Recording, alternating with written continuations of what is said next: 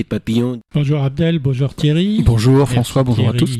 L'actualité est malheureusement riche. Mhm. Avant de parler de cette actualité, moi je ne sais pas si vous êtes comme moi, mais quand je me lève le matin ou quand je me couche le soir, je regarde les nouvelles du monde, pas les nouvelles euh, uniquement de notre pays. Et quand je regarde les nouvelles de ce monde, je me dis que c'est véritablement un monde de fous. Et maintenant, on constate quand même qu'après une période d'accalmie, bien évidemment après la Deuxième Guerre mondiale, accalmie qui a voulu la création de l'Union européenne et de l'Europe pour essayer d'éviter de nouveaux conflits entre la France et l'Allemagne pour pas les nommer, eh bien, cette période d'accalmie, cette période de croissance de la démocratie qu'on croyait acquise, elle est entièrement remise en cause et le monde explose de tous les côtés, violemment, sur tous les continents on peut se poser une question. Est-ce que c'est la faute des gouvernants ou est-ce que c'est la faute des peuples? Si c'est la faute des gouvernants, c'est qui gouverne mal, qui gouverne à court terme et qui gouverne pour leur propre intérêt. C'est une explication. Si c'est la faute des peuples, c'est qu'on ne peut pas faire confiance au peuple en tant que peuple, contrairement à ce que certains pensent en politique, particulièrement dans notre pays. Mais d'un autre côté, ce sont les peuples qui élisent les gouvernants, ce gouvernement démocratique fait que le peuple confie le pouvoir à ses représentants. Donc, qui est responsable dans tout ça? Moi, je ne dis pas que c'est plutôt l'un ou plutôt l'autre. Ayant beaucoup vécu dans la politique, je trouve que le personnel politique a beaucoup évolué et dans le mauvais sens, mais le peuple aussi évolue dans le mauvais sens. Qu'est-ce que tu en penses? Moi, je rajouterais peut-être un, troisième élément, c'est le rôle croissant des moyens de communication et d'information, des médias, qui euh, de plus en plus euh, et, globalement dans tous les pays, jouent un rôle, euh, à mon avis, négatif, néfaste, en désinformant volontairement. Quand on parle de la désinformation, des fake news, on a toujours tendance un peu à voir ça du côté des, réseaux sociaux, des, comment dire, des, moyens un petit peu, peu d'information secondaire. Je pense que les, grands médias y participent largement. Euh, on a tellement d'exemples à, citer. Et je crois que ça participe à cette espèce de dédémocratisation finalement de la sphère politique. Les peuples élisent les gouvernements d'une certaine manière, d'une certaine manière, des assemblées, mais aussi d'une certaine manière, en fonction des modes de scrutin, en fonction de. Et puis, bah, une fois que, les représentants des citoyens entre guillemets sont là, ils rendent pas de compte en fait. C'est-à-dire qu'ils euh, sont élus sur des mandats qui sont plus ou moins respectés et généralement, bah voilà, la durée du mandat se déroule, se termine et puis euh, et puis on repasse à des élections et puis c'est aussi un système qui qui va pas dans le sens d'une, d'une, à mon sens, hein, d'une, d'une, d'une vraie démocratie. Alors bon, la démocratie directe euh, à façon athénienne, c'est un petit peu compliqué, mais il y a probablement d'autres systèmes à, trouver qui permettraient peut-être euh, un contrôle, on va dire, peut-être plus efficace sur les sur les gouvernants que que les systèmes qu'on a qu'on a aujourd'hui. En fait, c'est le gouvernement du peuple par le peuple pour le peuple, euh, ce qui n'existe pas et ce qui n'existait certainement pas dans la démocratie athénienne, qui en fait a été mise en œuvre, c'est-à-dire que les Athéniens, pour ma part, c'est ce que je pense, ont inventé la politique justement parce qu'ils considéraient que les dérives du peuple, les dérives populaires et populistes, étaient beaucoup plus dangereuses que les dérives des représentants du peuple. en France, le mandat n'est pas impératif. Il, il, est même interdit par la Constitution. C'est-à-dire qu'on ne peut pas sanctionner un élu en cours de mandat Autrement dit, lui retirer son mandat, c'est impossible à faire. Et on considère que s'il n'a pas rempli son mandat, les promesses qu'il a faites, ça vaut aussi pour les présidents de la République, entre parenthèses, hein, les, promesses, les promesses qu'il a faites en amont de l'élection, la seule façon de le sanctionner, c'est attendre les nouvelles élections. C'est ça. Moi, je pense que tu as raison de dire qu'il faut revoir le fonctionnement des systèmes politiques et revoir euh, le fonctionnement de la démocratie en faire peut-être une démocratie beaucoup plus participative pour faire participer, participer la société à la prise de décision entre deux élections. Mais il ne faut pas non plus lâcher le pouvoir et le transférer dans les mains du peuple. On va se retrouver à l'époque de la terreur. Après, ça dépend effectivement de l'échelle aussi à laquelle on se place. Il y a sûrement, dans, et il y a même dans, certaines régions du monde des, fonctionnements. alors, sinon servir d'exemple, c'est toujours délicat d'utiliser des exemples, mais qui pourrait servir d'inspiration quand même. Euh, on a ça dans certains États de l'Inde, par exemple. On a eu ça euh, dans certaines régions d'Amérique centrale, où, ça fonctionne finalement euh, pas si mal que ça. De toute façon, mieux que le fonctionnement que, tu, que tu as décrit tout à l'heure, ça c'est sûr. Bon voilà. Après, est-ce que, est-ce que quand on dit le peuple, on, parle de qui? C'est toujours une notion un petit peu ambiguë, le peuple. On ne sait pas trop ce qu'il y a derrière, en fait. Est-ce que c'est l'ensemble des citoyens? Est-ce que euh, si on reprend l'exemple d'Athènes, euh, à Athènes, le peuple, c'est tous les Athéniens, en fait, globalement. Mais c'est pas tous les Athéniens qui votent. Il y a que les citoyens. C'est-à-dire une toute petite partie. Faut être un homme déjà. Faut être né de, de, de, parents citoyens, etc. Les métèques sont exclus, c'est-à-dire les, non-athéniens qui, qui, viennent d'autres cités. Ils ont des droits, mais ils n'ont pas, pas celui-là. toutes les femmes sont exclues. Les esclaves, évidemment, bien sûr, sont exclus. Une toute petite partie euh, qui décide. Après, il y a des comment dire des petits aspects de cette démocratie qui sont euh, peuvent être aussi aussi intéressants. Le tirage au sort, c'est évidemment enfin à mon sens, hein, ça a beaucoup été évoqué il y a quelques temps. Ça me paraît totalement inapplicable. Si on prend un pays comme la France, je vois, vois pas bien comment le tirage au sort peut fonctionner. Petite durée du mandat, ça peut aussi être une piste. Mmh, ça peut aussi être une piste. Quand, on pense qu'il y a quelques temps encore, un président de la République s'était élu pour 7 ans, et, donc 14 ans, l'élection est faite, euh, on en reparle dans 5 ans. on va commencer par l'Allemagne. Alors, on en a parlé la dernière fois. On est bien obligé d'en reparler hein, aujourd'hui, puisque on voit quand même que la politique du chancelier Scholz n'est toujours pas claire vis-à-vis de l'Union européenne et qu'il a plutôt tendance à faire du bilatéralisme, en particulier avec la Chine, plutôt que de s'occuper d'avoir une politique européenne commune. Emmanuel Macron lui avait suggéré qu'ils se rendent ensemble à Pékin pour envoyer bien évidemment un signal d'unité européenne. Mais le chancelier a décliné cette offre. C'est son choix, bien évidemment. Sauf que si on pense que on ne connaît pas vraiment l'opinion des citoyens allemands vis-à-vis de la politique internationale. C'est dommage. Mais peut-être que les citoyens allemands ne connaissent pas non plus la position du peuple français vis de la politique internationale. On parle toujours du couple franco-allemand, mais c'est un couple qui est au sommet de la pyramide. Il n'est pas à la base de la pyramide. Et c'est ça qui est bien triste. Le chancelier Scholz, il donne l'impression que d'une certaine façon, il vit sa vie dans cette histoire. C'est pourquoi euh, il y a beaucoup de critiques euh, outre-Rhin concernant son voyage, en particulier le leader de la droite allemande qui s'appelle Friedrich Merz, qui est de chrétien-démocrate, que Scholz ne pouvait pas choisir un pire moment pour se rendre à Pékin, moins de deux semaines après le 20e congrès, lors duquel quand même des menaces violentes ont été proférées contre Taïwan, où le prédécesseur de Xi Jinping, Hu Jintao, a été sorti de force de la salle. D'une certaine façon, euh, Scholz couvre ce qui a été fait lors de ce congrès. Euh, bon, alors, euh, il n'y a pas que la CDU qui est pas tout à fait d'accord avec le chancelier. il y a aussi les Verts qui font partie de l'accord hein, entre le SPD, les Verts et un autre parti. Euh, et qui sont euh, totalement contre euh, ce comportement du chancelier et en particulier contre le fait que le chancelier, quand même, cédait 25% des parts du port de Hambourg une, une société chinoise qui s'appelle Costco. Ce port, ce terminal est quand même stratégique pour l'Allemagne, et pas que pour l'Allemagne, parce que c'est un des plus grands ports, et voilà que les Allemands en cèdent une partie à la Chine. On connaît bien comment la Chine, on sait bien comment la Chine essaie d'influencer les politiques européennes en s'introduisant dans les entreprises. Par son économie. C'est quand même un drôle de comportement.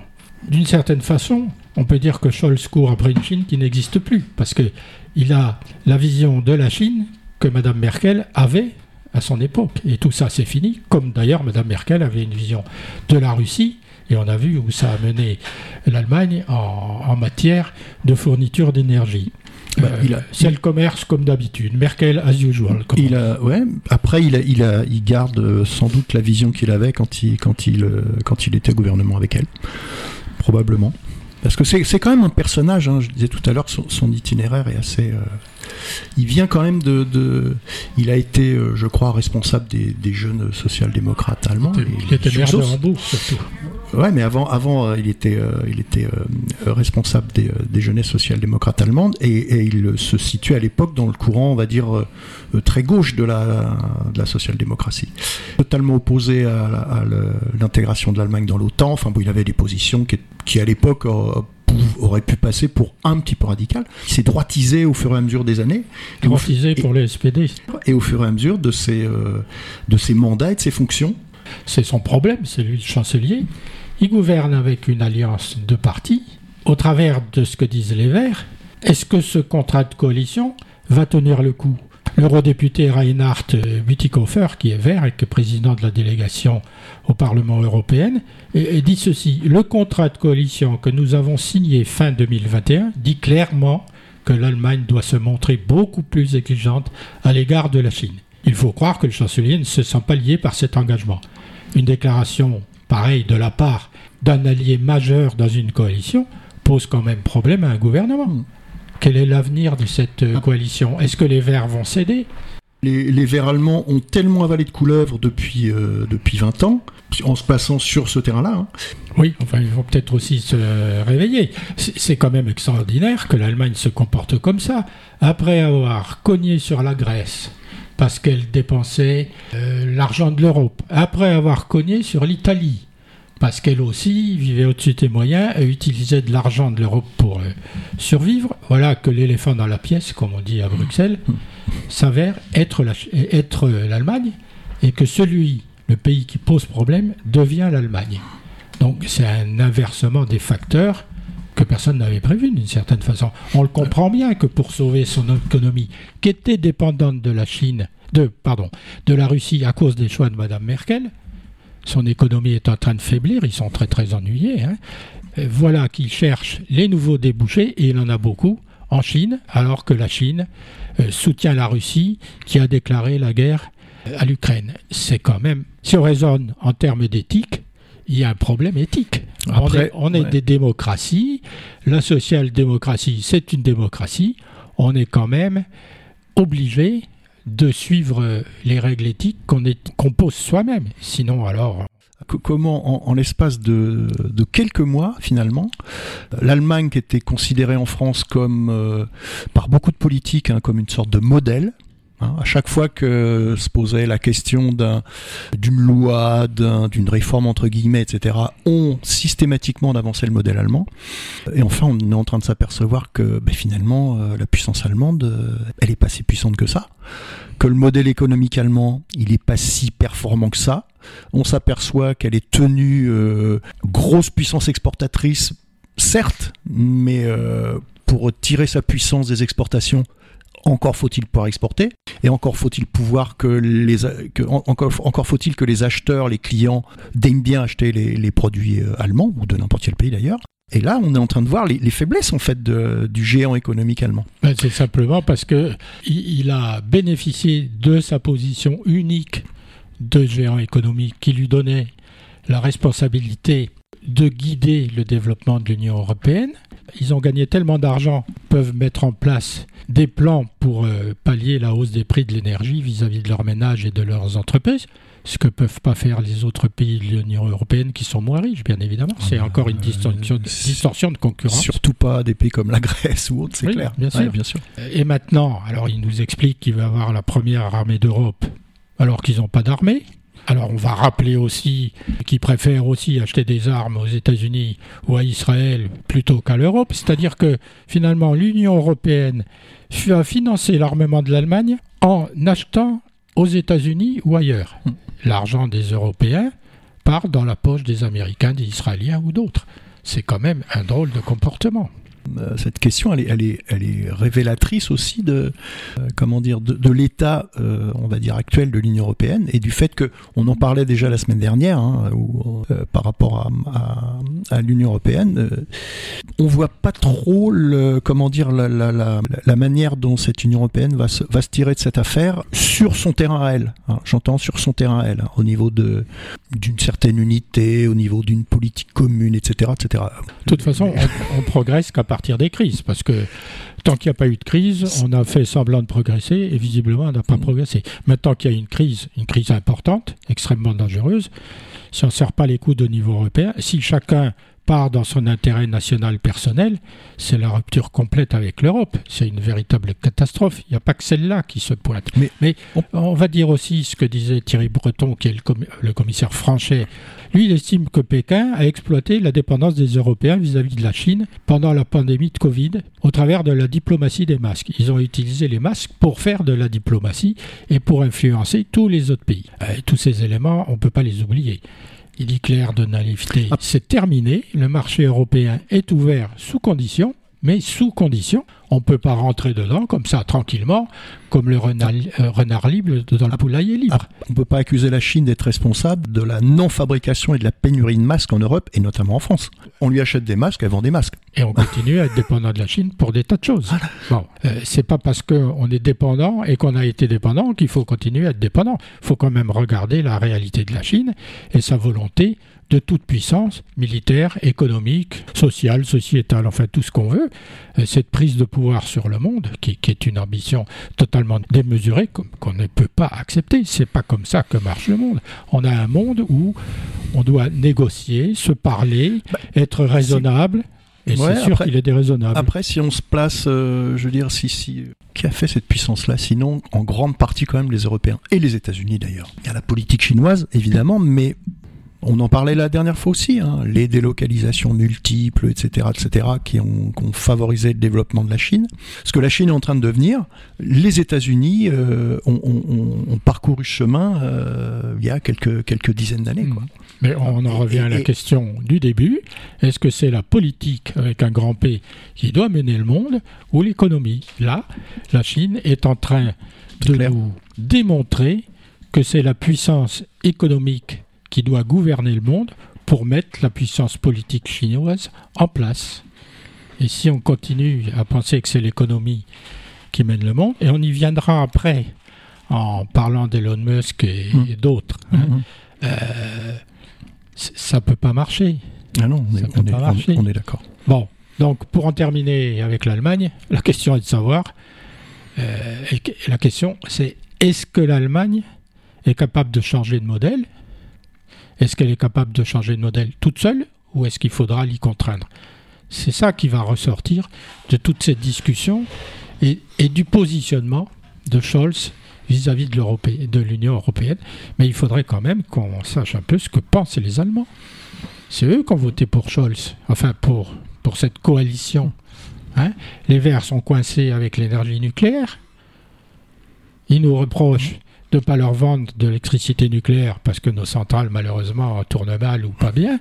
Ils relancent euh, l'exploitation du charbon. Enfin, tout ça, c'est des contradictions que les Verts auront du mal, comme tu le disais tout à l'heure, euh, à gérer, y compris d'ailleurs la fourniture d'armes par l'Allemagne à l'Ukraine. C'est un petit exemple de, cette euh, mondialisation, y compris de l'armement. Les Allemands fabriquent des canons de 50 mm qui vendent euh, en particulier à l'Ukraine, mais ailleurs.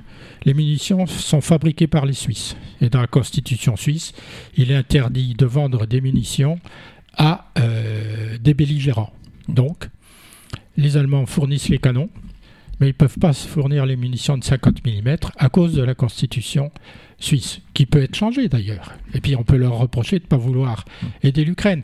Ils l'aident d'une autre façon, ils l'aident pacifiquement, mais ils ne leur vendent pas des armes ou des munitions. Ils les, ils les aident pour euh, la santé, etc. etc. Euh, voilà ce qui arrive quand on fait euh, la mondialisation. Fabriquer les armes et pas fabriquer les munitions, c'est complètement idiot. C'est comme si on fabriquait des arcs au Moyen Âge et qu'on achète les flèches aux Anglais. Euh, on a déjà perdu la bataille de Bouvines, on, l'aurait perdu encore plus. Bien, on va terminer avec l'Allemagne et passer, tiens, à notre ami la Chine. Mais sur un, simplement sur un exemple qui est quand même euh, incroyable euh, et qui concerne la déraison du modèle économique chinois, c'est surprenant quoi. Ils construisent un hôtel, hein, c'est comme ça qu'ils l'appellent, un hôtel à cochons de 650 000 porcs sur 26 étages. Ces bêtes vont vivre là-dedans, en plein milieu d'une ville, euh, de leur naissance à leur mort, qui doit être extrêmement rapide. Euh, mais qu'est-ce qui va se passer avec une exploitation forcenée pareille des animaux? On voit bien ce que donne la, grippe aviaire en Europe, parce qu'on a concentré tout à fait. Les, oiseaux hmm. dans des endroits euh, même pas clos. Est-ce que ça va pas encore générer une pandémie? Toute façon, leurs cochons vont être piqués euh, de produits chimiques pour les empêcher d'attraper une quantité astronomique de maladies. donc, ils vont produire s'engraisser rapidement aussi. De mauvaise qualité. Mais alors, cette Chine va concentrer dans un univers concentrationnaire ses ports. Et on se demande s'ils ne concentrent pas les individus de la même façon quand on voit comment ils gèrent le Covid. Bah, c'est un petit peu le, pendant de, nos fermes de 10 000 vaches, mais à l'échelle de la Chine. C'est-à-dire que dans un pays euh, comme la France de 68 millions d'habitants, on a des fermes de 10 000 vaches. Un pays comme la Chine d'un milliard 500 000 habitants, ils ont des fermes de 650 000 porcs. C'est cette même euh, euh, agriculture au sens large, hein, en l'occurrence l'élevage, complètement démesuré, complètement, euh, complètement fou, avec, comme tu le dis, effectivement, le risque d'une, d'une, d'un, d'un développement de, de, maladies et de propagation ultra rapide. On a, on a bien vu ce que ça pouvait donner dans certains élevages de volailles en France. Euh, ça continue. On, hein. voilà, on nous a expliqué un temps que c'était les oiseaux sauvages, les migrateurs, mais on sait très bien que c'est pas le cas. Et puis les migrateurs, de toute façon, les oiseaux sauvages, ils gèrent eux-mêmes leurs leur, leur problèmes de maladie. Et, mais, euh, mais cette concentration-là est complètement, est extrêmement dangereuse, quoi. Alors, mis à part aussi, euh, je pense que les défenseurs des, euh, euh, des animaux vont évidemment hurler sur, le, sur la manière dont, dont, ces porcs vont être traités. Mais, mais voilà, c'est le cas de, tous ces élevages ultra intensifs qui. Moi, je voulais donner cet exemple simplement en, en, en me disant c'est une forme de comportement c'est pas le fait qu'ils mettent 650 000 porcs dans un hôtel de 26 étages. Bon, enfin, c'est totalement ridicule que personne n'aurait pu y penser. Mais c'est quand même qu'ils arrivent à concevoir des choses comme ça. C'est dans quel esprit euh, aventureux une idée pareille peut naître et qu'est-ce que ça peut donner après? Parce qu'ils vont encore en monter trois autres comme ça dans une autre ville. Alors ils vont faire ça, ils mangent du poulet, ils vont faire ça avec les poulets, ils mangent du porc, ils, ont eu une épidémie, donc ils ont, nous ont acheté tout notre porc, ce qui a fait monter le prix du porc, c'est pour ça qu'ils font ça. Mais avec euh, les modifications du climat, ils vont se retrouver de plus en plus confrontés en matière agricole et en matière d'élevage à ce genre de problème. Est-ce qu'ils vont réagir à chaque fois comme ça, c'est-à-dire euh, hmm. produire dans un espace réduit euh, parce qu'on ne peut pas produire en extensif, et donc on va produire en intensif avec tout ce que ça comporte comme En plus, je, pense que le, enfin, le, territoire chinois, il a les moyens de produire en extensif, il me semble. Hein. Euh, même si bon, euh, l'ensemble du territoire chinois n'est pas forcément adapté à, l'agriculture, à l'élevage, mais il y, a, quand même des régions où c'est possible. après, est-ce qu'il n'y a pas au niveau de la Chine le, cette cette espèce de comment dire de vieux réflexe encore de pays qui euh, il y a encore quelques dizaines d'années euh, avaient euh, comment dire avec quand même des problèmes pour nourrir sa population. On sait très bien, tu le rappelais l'autre fois d'ailleurs, que la politique de l'enfant unique, elle est, euh, elle est, elle est quand même partie de là, quoi. Euh, moins d'enfants, mais euh, en bonne santé, mieux nourris, en bonne santé. Est-ce qu'il n'y a pas encore cette espèce, je, j'excuse pas le, cet hôtel de 650 000 porcs, hein, mais est-ce qu'il n'y a pas encore cette espèce de réflexe ancien, en fait, qui, qui pourrait ça concerne le monde entier, ça ne concerne pas la Chine. Dans le monde entier, on Ah bah dit il faut nourrir les gens. Oui, C'est pour ça qu'on c'est pour ça qu'on a l'agriculture qu'on a partout dans le monde. Bien sûr. Il n'y a pas que la Chine. Parce qu'on a, on a, on a le, le- le- même, euh, on a un exemple qui est, alors c'est, il n'est pas exactement identique, mais on, on peut le, on peut le rapprocher. L'exemple de l'élevage américain, les feedlots aux États-Unis, euh, c'est des, euh, des, euh, des hectares de terre, il n'y a pas un brin d'herbe. Il n'y a plus d'eau non Il n'y a pas un brin d'herbe. Et maintenant, il n'y a plus d'eau. Il n'y a pas un brin d'herbe. C'est-à-dire, les vaches sont nourries avec des granulés, avec des farines, etc. C'est quand on voit ça de, de vue du ciel, il y a des images, euh, Hmm. des photos aériennes euh, assez hallucinantes. C'est des, des hectares de terre sèches, craquelées, euh, où les où les où les bovins sont, euh, sont rassemblés, euh, il n'y a pas d'herbe, ils ne mangent pas d'herbe, ils mangent jamais d'herbe. quoi. Ils engraissent, ils engraissent, ils engraissent, à coups d'enfête, à coups d'antibiotiques, etc. etc. Et la population américaine en Grèce Et- aussi. Et euh, par la même occasion. Bon, ça fait une bonne occasion. transition avec euh, les États-Unis d'Amérique, puisqu'on voulait partir, on voulait aborder un sujet. La démocratie est-elle menacée dans le monde? Alors bon, on va prendre euh, deux exemples. hein. Alors on sait qu'elle n'existe plus évidemment dans les dictatures depuis longtemps. Si tant est qu'elle ait jamais existé d'ailleurs. En Chine, il n'y a jamais eu de démocratie entre l'empire, enfin oui, l'empire chinois, les empereurs chinois ont toujours été des dictateurs et des tyrans. Ils sont passés au communisme, une autre dictature, puis ils tombent sous Poutine, encore une dictature. Qu'est-ce que je raconte Non, je parlais de la Chine. de la Chine. il n'y a pas de Poutine en Chine. Xi Jinping. Pour la Russie, c'est pareil. Ils ont eu le tsar, et puis après, ils ont eu le communisme, comme la Chine, et puis maintenant, ils ont Poutine. Pour la Russie, je ferai une nuance, moi. Il y a eu quand même une, Une- période Oui, une toute petite Entre- euh, fenêtre de tir, comme on entre. euh, alors, à partir de la révolution de février, mais plus nettement à partir de la révolution d'octobre, il y a quand même une période avec. euh. Les Koulaks, Euh, les, les, ouais. les soviets, les comités de quartier, il y a eu, euh, il y a- on a eu pas mal de- d'études historiques qui sont parues au moment du, du centenaire de la Révolution de 1917, qui montrent qu'il y a eu une période effectivement, euh, euh, alors courte, hein, courte parce que parce que très rapidement il y a la guerre civile, donc évidemment ça change la donne. Mais mais il y a eu il y a eu cette expérience. Elle est courte, mais il y a eu cette expérience. Ok. En On- Chine, On le note. en Chine, bon, est-ce que le, le système des communes populaires euh, euh, après la révolution de 59, a- C'était des soviets euh, de la même façon. c'était des soviets C'était le gouvernement du peuple, un par le peuple, pour le peuple. un- sauf que un peu bureaucratisé quand même euh, sauf, que rapidement. de- Mais derrière les soviets et les autres formes, il y a toujours quelqu'un. C'est-à-dire qu'ils sont utilisés par quelqu'un qui veut mettre un système en place. et puis, euh, Alors est-ce que c'était démocratique les, les marins de Kronstadt, euh, les soviets euh, Ça fait un peu euh, le peuple prend le pouvoir, on manipule le peuple pour prendre le pouvoir et, et- et ces factions sont quand même relativement violentes. Alors euh, c'est ça Parce- la démocratie parce que faut pas oublier qu'on est en 1917, ça fait trois ans que, le- que la Russie est en guerre. Euh, donc la violence, elle est, elle, elle est là de toute façon sur le terrain. Elle est là, elle est, elle est là au niveau physique bah, avec la guerre. Elle est là au niveau de la sous-alimentation. Elle est, enfin bon, c'est euh, c'est une période complexe quand même, compliquée, complexe. Bon, on a fait une digression dont Mais, euh, on ouais.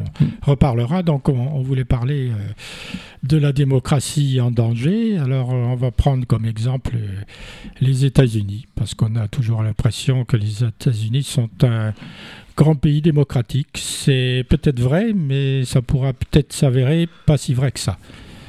Pour une raison simple, hein, on arrive aux élections du mi-terme, c'est-à-dire à mi-mandat. Et ces élections, d'habitude, la majorité, quelle qu'elle soit, qu'elle soit démocrate ou républicaine, elle les perd. C'est normal. C'est l'usure du pouvoir. Sauf que ces mi-termes arrivent dans une période euh, qui est extrêmement troublée aux États-Unis. Et cette période est troublée par Trump lui-même, qui a dit hier, aujourd'hui, qu'il allait se représenter. Ce type-là qui devrait être condamné à le culot de dire qu'il se représente, et il est soutenu. Euh, on voit bien que la lâcheté des responsables républicaines a développé la fièvre antidémocratique que Trump avait déjà développée pendant tout son mandat, et encore plus avec l'attaque du Capitole, qui est quand même pas une, chose qu'on peut prendre à la légère. Ils ont attaqué l'institution démocratique, c'est-à-dire qu'ils veulent mettre à bas l'institution démocratique et la démocratie pour conquérir le pouvoir pour eux les amis de M. Trump. Alors, ils sont peut-être pas tous comme ça chez les républicains, mais on a l'impression quand même qu'il y en a une majorité qui sont comme ça. D'autant plus que certains candidats au Sénat ou à la Chambre disent que, candidats républicains, disent qu'ils s'ils ne sont pas élus, ils mettront en cause le fait qu'ils ne sont pas élus. Ils diront encore qu'il y a eu des manipulations. Alors ils sont de plus en plus nombreux à dire ça. Ce qui est un terrain euh, très facile aux États-Unis, puisque depuis, euh, euh, je ne sais pas, au moins une vingtaine d'années, à, l'époque des Bush, aucune élection, aucun, aucun président, pardon, n'a été élu en ayant eu la majorité des voix. Ah bah, de toute façon, on, se, rappelle d'Al Gore qui avait, avait euh, oui, reconnu... avec 25% du corps électoral. Oui, mais là, là même, même euh, à l'époque de, où Al Gore s'était présenté, il avait reconnu que, enfin, il avait observé, puis tout le monde l'avait fait avec lui, que c'est lui qui avait eu la majorité des voix, mais qu'en fait, il n'avait pas été euh, oui, que c'est Bush. Donc là aussi, c'est un système qui est quand même. Mais il n'avait pas porté, il n'était pas allé plus loin. Il avait dit qu'il avait été élu. Euh, mais il n'a pas contesté la décision. Mais ça montre quand même l'état de ce système. Est-ce qu'on peut euh, raisonnablement euh, qualifier les États-Unis de régime démocratique? Moi, ma position, c'est non. C'est non, non déjà parce qu'historiquement, c'est depuis le début, c'est un système politique qui est fondé sur un génocide et l'esclavage. Donc c'est totalement antinomique. On, le dit bien d'ailleurs, les critiques qui sont, on parlait d'Athènes tout à l'heure, les critiques qui ont été faites par rapport à la démocratie athénienne, c'est de dire, oui d'accord, c'est une démocratie, mais il y a l'esclavage. Mais les États-Unis, c'est, il y a l'esclavage, mais il y a un génocide les Athéniens n'ont jamais commis de génocide. Donc, il y a longtemps qu'ils ont oublié que le peuple indien euh, existait et qu'il était propriétaire des terres. D'ailleurs, euh, certaines tribus sont encore propriétaires de leurs terres. Tout à fait. Il y en a d'ailleurs qui sont en train de se faire virer là parce qu'ils sont en train de, vouloir exploiter du gaz de schiste. Donc, comment ça va? Enfin bref. Mais euh, bon, ça. Mais voilà quoi, ça reste. C'est un avis. Et puis, et puis moi je dirais, je, rajouterais une chose concernant les États-Unis, mais ça, pas que les États-Unis.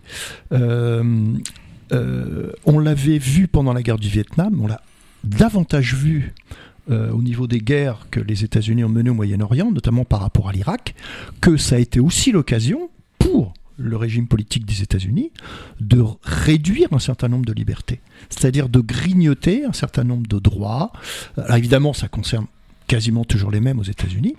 Mais euh, ça veut dire que si aujourd'hui les États-Unis en sont là, euh, Trump, il a pu surfer aussi là-dessus, sur le fait que, notamment les Bush, entre autres, ont quand même ont profité de ces, de ces, états de guerre et des attentats, bien sûr, du 11 novembre, pour limiter un petit peu la, les, droits. C'est ce qu'est en train de faire Zelensky en Ukraine. Oui, bon, ben... Il est en train de casser le, droit, le code du travail, il est en train de casser les indemnisations pour euh, les congés maternité, pour les accidents du travail, et il est en train de casser les syndicats. pour l'instant, il est plutôt. Oui. Ça, c'était ce qu'on lui a reproché depuis un moment. C'est ce que les Russes disent d'ailleurs, que c'est un dictateur comme un autre, sauf que lui, il n'a ah, pas attaqué la Russie. C'est pas. oui, mais non, c'est pas, c'est pas, c'est enfin, je pense pas que ce soit un, dictateur. Qui sorte son pays. Ah bah, il fait juste voter des lois. Il fait juste voter des lois qui cassent les droits démocratiques. Comme la Pologne. Bon, mais oui, exactement. Ça, on, verra après. Hein, qu'est-ce que On va pas enfoncer Zelensky maintenant parce que ça ça bah, sert à rien. Ouais, mais enfin, je crois que c'est intéressant de, de, voir et de comprendre que les, les, un état de guerre, en fait, euh, est propice, alors de guerre sur son propre territoire, voire euh, en dehors, puisque les États-Unis ont rarement connu de guerre sur leur propre territoire, à part leur propre guerre, euh, un état de guerre est toujours propice à la réduction des libertés, à la réduction des droits démocratiques. L'état de paix aussi. Si on, hein. si on se voit aussi. Mais c'est c'est plus facile pendant, pendant la guerre. Bon, on, parlera, de la Grande Guerre le 11 novembre, on verra l'ensemble des droits qui ont été réduits. C'est, quasi une loi historique, on va dire. Pour en revenir sur les États-Unis, alors non seulement les futurs élus ou les candidats républicains contestent avant même euh, le résultat des élections, contestent le résultat des élections, ce qui est totalement, comment dire, ça devrait tomber sous le coup de la loi, hein, parce qu'ils sont hors la loi. Mais en plus, dans, le cadre du fédéralisme, euh, les États, euh, différents États, euh, votent des lois restrictives pour l'exercice du vote, vote par correspondance ou registres électoraux. C'est-à-dire qu'ils expurgent de leur liste ben, les populations qui votent démocrate. Mhm.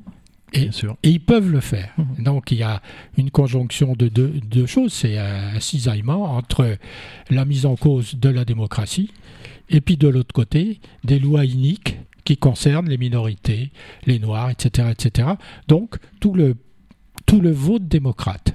Ils passent par-dessus la loi fédérale pour faire appliquer leur propre loi, mais la loi fédérale peut euh, se retourner contre eux. Mais là, on est tout près du mi-terme. hein. Alors, en plus, si j'ai bien compris ce qu'ils nous ont dit, il y a des milices qui sont en train de se mettre en place pour justement surveiller les élections. Des milices. Alors, c'est typiquement américain, la milice, puisque le deuxième Ben, le amendement deuxième il vient amendement, de la, il vient de la possibilité de créer des milices, mais on le comprend parce que l'administration de ce territoire n'était pas une administration centrale et qu'il a bien fallu créer des milices qui servaient de force armée dans les États.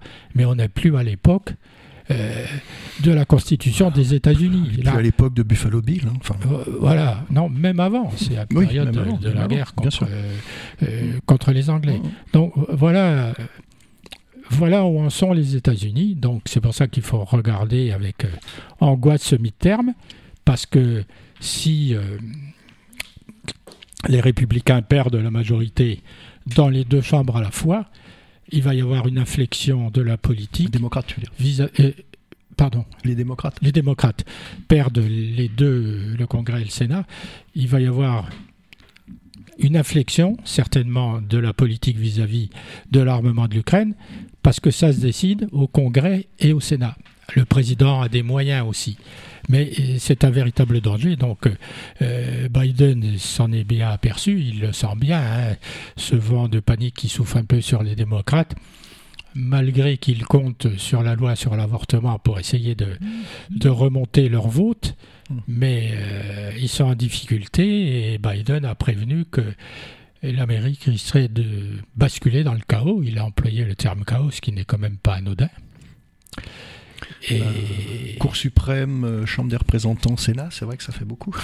voilà, alors euh, l'Amérique euh, qui bascule dans le chaos, c'est-à-dire qui frise la guerre civile, aura un impact énorme sur la politique du monde, sur l'avenir du monde. C'est pas un petit État, c'est le premier du monde, c'est le premier État démocratique entre guillemets, c'est celui de la liberté, des libertés individuelles et des libertés collectives. Si vraiment les États-Unis tombent, alors euh, la Russie a gagné et la Chine ont gagné, ils ont gagné.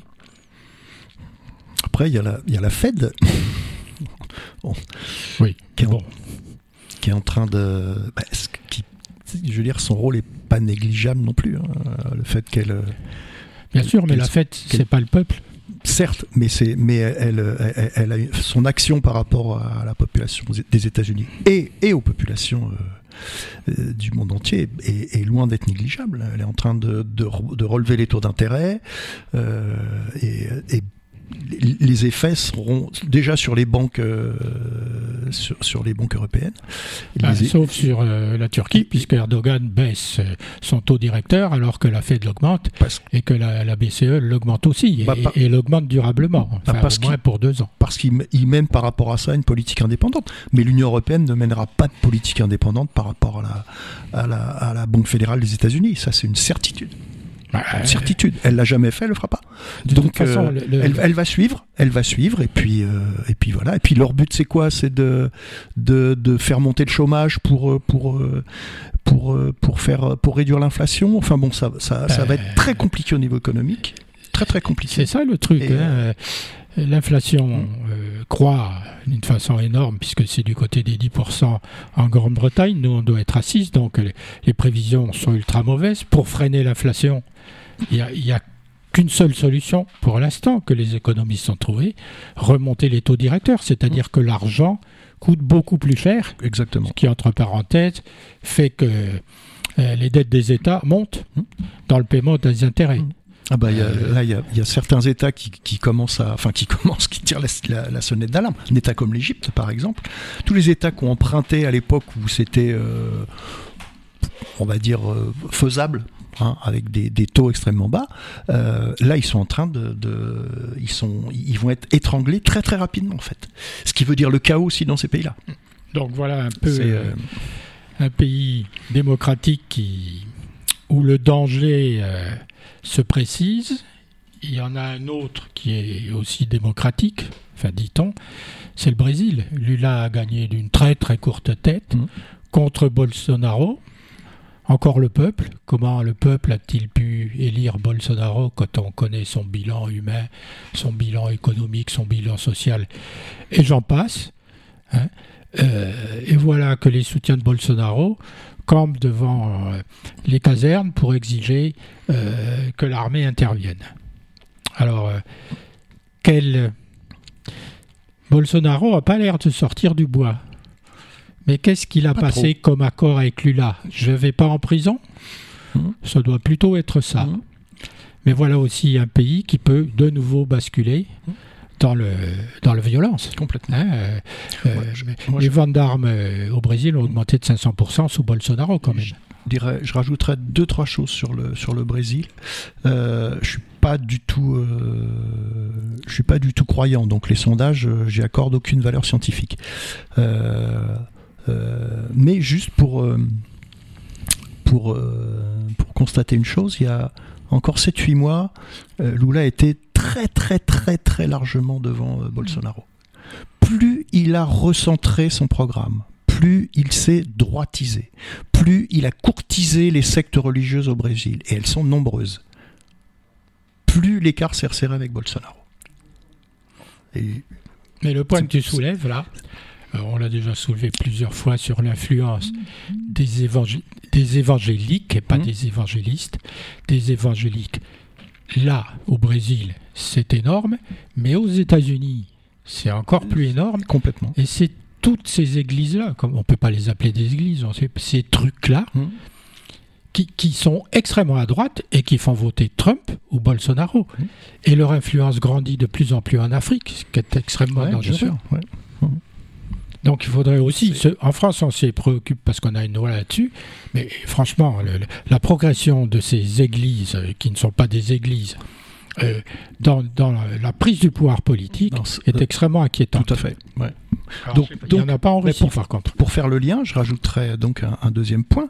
C'est le, on en parlait tout à l'heure aussi, c'est le poids des médias au Brésil. Et tous les médias brésiliens, à part quelques petites feuilles de choux syndicales et politiques, elles sont rares, euh, appartiennent à des groupes financiers, mm. oligarchiques, complètement à droite, voire à l'extrême droite. Et, le, rôle, le rôle dans la, dans la campagne électorale euh, a été énorme. Et le rôle aussi dans la destitution de, de, de, Lula et de Dilma Rousseff aussi mhm. a été énorme, colossal. repris d'ailleurs, je me fais un grand plaisir de le dire, repris à l'époque par quasiment tous les médias français. Et justement, tous les médias français ont, ont quasiment... Alors, ils sont pas allés jusqu'à soutenir Bolsonaro, mais ils sont allés jusqu'à relayer les accusations euh, euh, contre Lula, qui contre Lula, qui n'étaient pas non plus tout à fait infondées. Il hein, faut dire les choses comme elles sont. Hein. Alors, celles qui ont conduit euh, à la, à la, à, la destitution de Dilma Rousseff et à, la, et la, la, mise en taule de Lula, elles ont été totalement fondées, puisque ça a été reconnu par le, le, je sais plus quel procureur brésilien, enfin bref.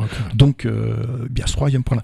Et puis, et puis le, bah, le troisième point, tu l'as, tu tu tu rappelé hein, sur les, les, euh, euh, le, poids énorme de, la religion et des religions au Brésil, quoi. Ça fait, une espèce de, comment dire, de, poudre effectivement qui euh, bah, qui fait que ça ça peut basculer aussi bien dans un sens que dans l'autre. Il y a une relative stabilité avec à l'époque de Lula.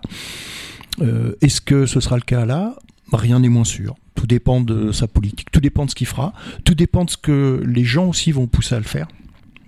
Parce ce que, tu disais sur les, médias, euh, les médias, que ce soit la télévision ou la radio, c'est quand même des entreprises capitalistes. Tout à fait. C'est-à-dire que tout le monde dit l'information est restée à gauche en France. Mais peut-être les journalistes, mais ceux qui financent les médias, à commencer par Libération ou Le Monde, qui étaient des médias relativement libres dans leur, euh, bah, le choix des sujets, la façon de les traiter. Libres dans leurs finances, puisque moi j'avais pris des parts dans le monde, mmh.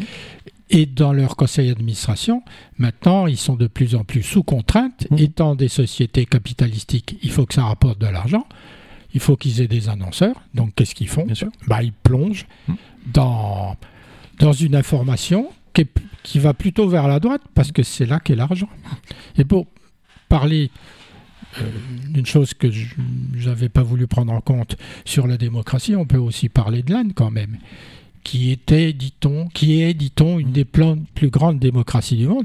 Mais ça, est-ce que ça l'est encore quand on voit la gouvernance qu'ils ont Quand on voit euh, les, publications sur l'armée indienne, mais c'est quand même effarant.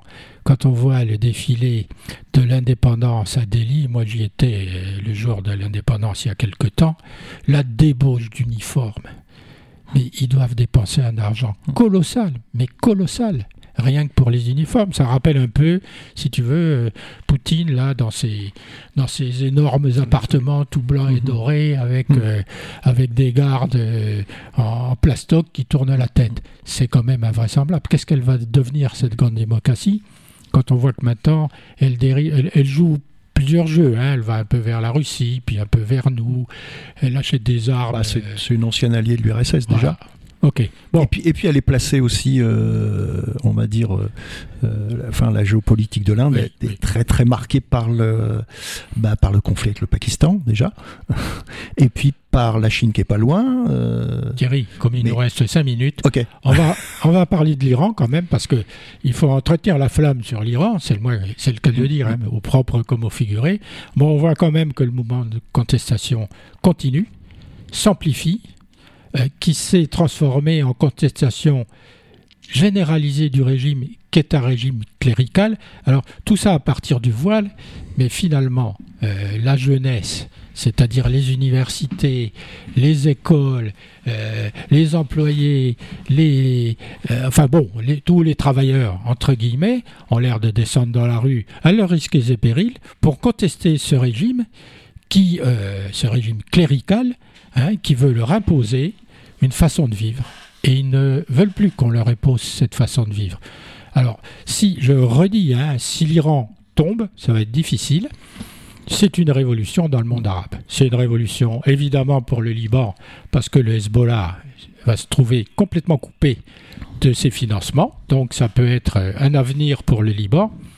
Mais c'est aussi, euh, ça risque de déclencher, et j'espère, une vague d'envie de, liberté dans tous les pays limitrophes. Et qu'est-ce qu'il y a autour? Libye, Syrie, Irak, Iran. Je ne parle pas des pays du Golfe, bien évidemment. Pas, pas, pas forcément dans le monde arabe, parce que c'est, ce sont des gens, ce sont des Perses, et en plus c'est le poids de la religion que les ayatollahs ont exercé sur les, les, Iraniens et les Iraniennes, et surtout les Iraniennes. Et je pense que le salut dans ces pays-là, en dehors de qui sont Perses ou pas, mais en tout cas le monde arabe, je pense qu'il est assez verrouillé, et chaque, chaque pays est différent de l'autre. Mais en tout cas, le salut va venir des femmes, parce que la, religion musulmane, il a, il a vraiment réduit euh, la femme, et puis je pense que le salut, ça vient des femmes. Très bien, Abdel. on, t'entend. Après, c'est, euh, faudra voir si justement le, le, l'élément persan, on va dire, et, chiite aussi euh, de l'Iran sera euh, freinera, on va dire, les révolutions euh, dans les dans les régions, euh, dans les pays avoisinants, mmh, mmh. régions plutôt arabes et, sunnites. Après, ça, ça, peut, voilà, ça peut faire. Donc on le voit dans un avenir très très proche, parce que ben, ce mouvement ne, s'essouffle pas. Il s'est essoufflé à chaque fois parce qu'il a été terrassé par la terreur, c'est le moins qu'on puisse mmh, dire. Mais le peuple iranien, il a changé, lui. C'est plus le même. Il vit plus du tout de la même façon. Quand on voit quand même les jeunes passer à côté d'un mollah mm. et lui balancer, je ne sais plus comment s'appelle leur coiffe, mm, mm, le turban par terre, il réagit pas et tout le monde autour euh, regarde. C'est quand même une provocation. C'est on, peut être exécuté pour une ah chose ben, pareille. Bien sûr. Bien sûr. Non, mais, surtout dans, dans, ces pays-là, dans ces traditions, euh, lorsqu'on touche à la femme, c'est hautement symbolique. C'est vraiment, y a, ils sont très opprimés plus que les hommes les hommes, mais en tout cas, lorsqu'on touche à la femme, c'est un symbole très fort. C'est pour ça que la révolution, cette manifestation en Iran, il n'est pas prête à, à, se, à diminuer. Ou à, Ce qui se passe d'ailleurs au Maroc, c'est la première fois de l'histoire du Maroc, par exemple, ils ont, ils, ont, ils ont emprisonné, condamné une femme militante mm. à trois ans de prison. et ça, ça a choqué tout le monde. Et ça, il y a aussi des mouvements qui, qui sont en train de... Le moment où on touche les femmes, et je pense que le salut viendra des femmes parce que la société civile, il est surtout composée dans ces pays-là des femmes. Tu as raison, mhm. Abdel, et il n'y a pas que dans ces pays-là que les femmes euh, seront en pointe pour l'évolution de la société, elles le sont en particulier en Afrique. Et on parle jamais des femmes africaines, mhm. et moi je trouve que l'avenir de l'Afrique, Hmm. c'est la femme africaine, c'est pas les hommes. Ça Ils fait... ont trop tendance à aller discuter avec la bière sous le baobab. Ça fait longtemps que, le rôle des femmes en Afrique est, largement prépondérant, au niveau économique notamment. Dernier sujet, les États sont-ils en danger? Simplement en prenant l'exemple du poids de plus en plus euh, prégnant sur euh, le politique par l'économique. Alors on va prendre un exemple. Hein.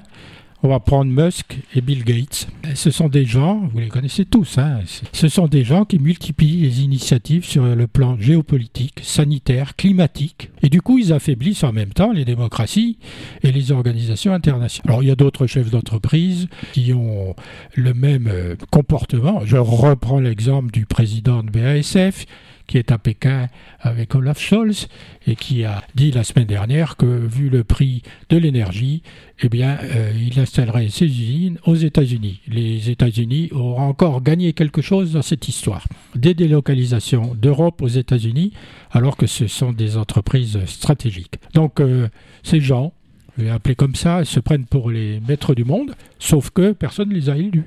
C'est pas des dictateurs, hein. Ils nous prient de les nommer des bienfaiteurs, parce que les actions qu'ils mènent, ce, sont des bienfaiteurs de la société, parce qu'ils interviennent au travers de leur, euh, de leur fondation. Ils aident, ils aident, euh, ils font de l'aide alimentaire, de l'aide sanitaire, etc., etc.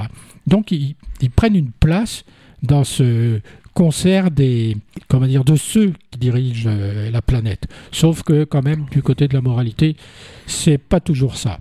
Et du coup, ils arrivent à déployer leur, euh, on dire leur toile euh, dans un monde qui est livré à la puissance des réseaux sociaux, dont ils font partie, entre parenthèses, hein, et où les États démocratiques et les organisations internationales sont affaiblis, on le voit bien euh, tous les jours, et c'est d'ailleurs pourquoi les États doivent jouer leur vrai rôle et les politiques leur vrai rôle, et les organisations internationales qui sont de plus en plus mises en cause, à commencer par l'ONU, doivent euh, retrouver leur rôle pour maintenir la paix dans le monde. Plus, plus problématique, c'est Elon Musk, hein, qui ne se contente pas d'être le patron de Tesla. Quand même, il avait déclenché l'ire de Zelensky, mais sans doute ravi Vladimir Poutine, en défendant son propre plan de paix, plan de paix incluant l'abandon de la Crimée à la Russie par les Ukrainiens. Voilà, il se mêle des affaires internationales, il se sent tout puissant. On a un bon exemple en France, nous, de, de Zozo qui se mêle des affaires internationales. Il s'appelle BHL. Mais il est moins dangereux. Ouais. Il est moins dangereux parce qu'il est tout seul. Alors maintenant, Elon Musk a racheté Twitter. Il est attaché à la liberté de tout le monde. C'est un libertariste un libertaire, il va devenir nihiliste, un petit peu mm. comme Poutine si ça continue. il nous explique que Twitter doit être ouvert à, toutes les expressions, mm. Tout, y compris celle de Trump d'ailleurs. Sauf que depuis qu'il a dit ça, les grands annonceurs américains, à commencer par General Motors et d'autres grosses boîtes, eh ben, ont décidé de, retirer leur campagne de publicité de Twitter. Parce que la seule possibilité pour l'empêcher de faire, mm. c'est lui retirer les espaces publicitaires. Du côté de l'Union européenne, l'Union européenne a mis en place une réglementation pour ce genre de choses, il faudra qu'il s'y plie sur le contrôle. Il faudra qu'il se plie au contrôle. Bon, voilà. Donc, euh, depuis, depuis un certain temps, alors je ne sais pas, c'est peut-être au moment de l'arrivée de Giscard au pouvoir, pour ne parler que de la France, la puissance économique a commencé à entrer dans le, dans le politique. Et les connexions entre l'économique et le politique sont de plus en plus grandes et de plus en plus d'économie, enfin de puissance économique ont, envie de remplacer la politique et se présentent. D'ailleurs, euh, en Grande-Bretagne, le Premier ministre, C'est un homme d'affaires, il est plus riche que le roi. Milliardaire. Euh, la messe est dite, si on peut dire. Mais tu as raison avec Giscard parce que c'était, il me semble, hein, le premier président qui était, qui était inspecteur des finances. On a quelqu'un de, effectivement de, du monde financier qui arrive aux affaires. Alors, il m'est arrivé de lire un livre il y a longtemps sur euh, les États-Unis, leur constitution et leur premier président, Lincoln. Euh, Rothschild, le banquier hein, qui était aux États-Unis, Rothschild avait dit à Lincoln le pouvoir économique et le pouvoir de la banque, de l'argent, prendra le pas un jour sur le pouvoir politique. C'était il y a un sacré bout de temps. Mhm, oui. Et eh ben on y est arrivé. Lincoln, c'est euh, voilà. comme quoi les, les 860-70. Voilà. C'est comme quoi les signaux faibles sont quand même à regarder avec attention parce que ce qui fabrique l'avenir, c'est l'ensemble des signaux mmh. faibles et pas les signaux forts, comme je l'avais dit la fois précédente. Non mais et, on a, euh, enfin pour pour prolonger ce que tu dis, on a on a vu en France et en Europe aussi des lois qui ont été qui ont été votées et qui ont été extrêmement favorables aux entreprises, notamment par rapport à un soi-disant secret des affaires, qui donc limite les enquêtes journalistiques, par exemple. Et on a vu des journalistes euh, se faire, euh, euh, comment dire, je vais dire emmerder entre guillemets, par des entreprises parce que ils avaient enquêté sur leurs méthodes, sur, je pense à notamment une émission de, de, télé comme Cache Investigation. Mm-hmm. Hein. Et puis, et, c'est pas fini, hein. l'affaire n'est pas fini. Hein. C'est, ça, ça va être effectivement compliqué de mettre son nez dans les, dans les, dans les affaires des entreprises. C'est le rôle du politique de reprendre les exactement, politiques. Exactement. Et sauf, qu'il faut que les politiques ne soient pas financés par euh, l'économie. Exactement. Voilà, il faut être un homme libre pour faire de la politique. Ils ne sont plus libres. C'est bien là leur problème. Mm. C'est pour ça qu'ils sont hors sol. Finalement, ils sont déconnectés de la population mm. parce qu'ils vivent plus au même endroit et on le voit bien. Bon, dernière chose qu'on va aborder, l'Ukraine, parce qu'il faut quand même à chaque fois reparler de l'Ukraine. Brièvement, on a euh, dépassé largement le temps. Euh, L'Ukraine, on en parle de moins en moins, mais la guerre, elle continue. Alors il va faire froid, peut-être que ça va que ça va se ralentir un peu. Bon, on voit bien que les troupes ukrainiennes euh, avancent vers Kherson, ils vont rentrer certainement dans Kherson. On verra bien si les Russes y sont retranchés ou pas. Bakhmut, pardon, où là ils ont plus de difficultés à progresser, mais ils progressent quand même. ce qu'il y a, c'est qu'il y a L'ONG qui s'appelle Centre ukrainien pour les libertés, euh, dont la présidente est lauréate du prix Nobel de la paix, qui fait une étude euh, depuis huit ans. Ils documentent tous les crimes de guerre et ils ont vu le nombre euh, a été multiplié depuis l'invasion en 2022. Il y a 21 000 épisodes de crimes de guerre qui ont été documentés. Bouchtra, Izium, Mariupol, etc., etc. Elle dit que cette guerre a un caractère génocidaire. Ils Poutine veut effacer le peuple ukrainien. Il veut effacer le peuple ukrainien en l'anéantissant. Et puis à côté de ça, dans les territoires occupés, les enfants sont déplacés, ils sont adoptés par la Fédération de, Russie. Il faut rendre les manuels d'histoire ukrainiens au profit des manuels d'histoire russes, qui d'ailleurs ne suivent pas l'histoire, ils oublient des grandes parties de l'histoire, à commencer par l'aide américaine. Voilà où ils en sont. Elle dit à juste titre que tout ça résulte de l'impunité des militaires russes depuis des dizaines d'années en Tchétchénie, en Syrie, en Libye, en Moldavie. C'est ça les raisons, peut-être, hein, de cette invasion de l'Ukraine. D'abord la Crimée, la Crimée, ensuite l'Ukraine. Mais avant, avant Mariupol, il y a eu Grozny, il y a eu Alep, avec la politique de la terre brûlée. Assad, le fils d'Assad, qui avait déjà été aidé auparavant Hafez el-Assad avait été mm. aidé, d'ailleurs il avait envahi le Liban par la Russie. Donc il y a une continuité dans leur politique. On avait dit qu'il y avait une ligne rouge à pas franchir, c'est-à-dire l'utilisation de gaz, enfin chimique, d'armes chimiques. Ils ont utilisé le gaz sarin. Il y a eu, euh, je sais pas, 500 enfants qui sont morts. Le président Obama, au lieu de mettre un coup d'arrêt, il a laissé faire, aux grandes dames de l'Europe. Et depuis ce jour-là, les Russes en ont déduit que les Américains ne s'impliqueraient plus dans aucune guerre. Donc, dans la foulée, ils ont envahi la Crimée, et puis après, ils ont envahi l'Ukraine. On va quand même, prix Nobel de la paix, hein, Obama, il a laissé faire ça pour un retour de l'isolationnisme aux États-Unis. Il, il, a ouvert la boîte de Pandore. D'une certaine façon, Obama est personnellement responsable, avec les isolationnistes américains, est responsable de tout ce qui arrive. Alors, il ne faut pas non plus que les États-Unis se dédouanent de leurs responsabilités dans ce qui arrive en Ukraine. Par rapport aux guerres, et, enfin, aux guerres en général et au déclenchement d'une guerre en, particulier, euh, la responsabilité, elle, elle peut pas être forcément dans un seul, euh, dans un seul camp. Si on remonte, on va trouver des causes profondes qui, euh, qui remontent à, à, quelques années ou qui remontent à. On va trouver plein de raisons économiques, stratégiques, euh, de géopolitique, etc., etc., d'alliances qui, qui vont expliquer que à un moment donné, ça, ça pète en fait, ça part. Juste pour les Assad, je rajouterais juste que les Assad étaient bénéficiaient d'une grande bienveillance de la part, ont bénéficié d'une grande bienveillance de la part de Mitterrand, de la part de Chirac et de la part de Sarkozy, même s'ils sont pas allés jusqu'à les aider euh, militairement. Il y avait des relations à dire très très proches. Merci Thierry. Pour terminer, je voudrais faire encore un petit clin d'œil comme la dernière fois à nos amis britanniques. Revenez au pays parce que les dernières statistiques montrent que 43 personnes des, personnes interrogées estiment que le Brexit était une bonne décision, contre 57 qui pensent l'inverse. Revenez à la maison, même si le Parti travailliste ne veut pas faire une campagne sur le retour au sein de l'Union européenne. Revenez à la maison. À la semaine prochaine. Au revoir à tous. Au revoir, François, merci.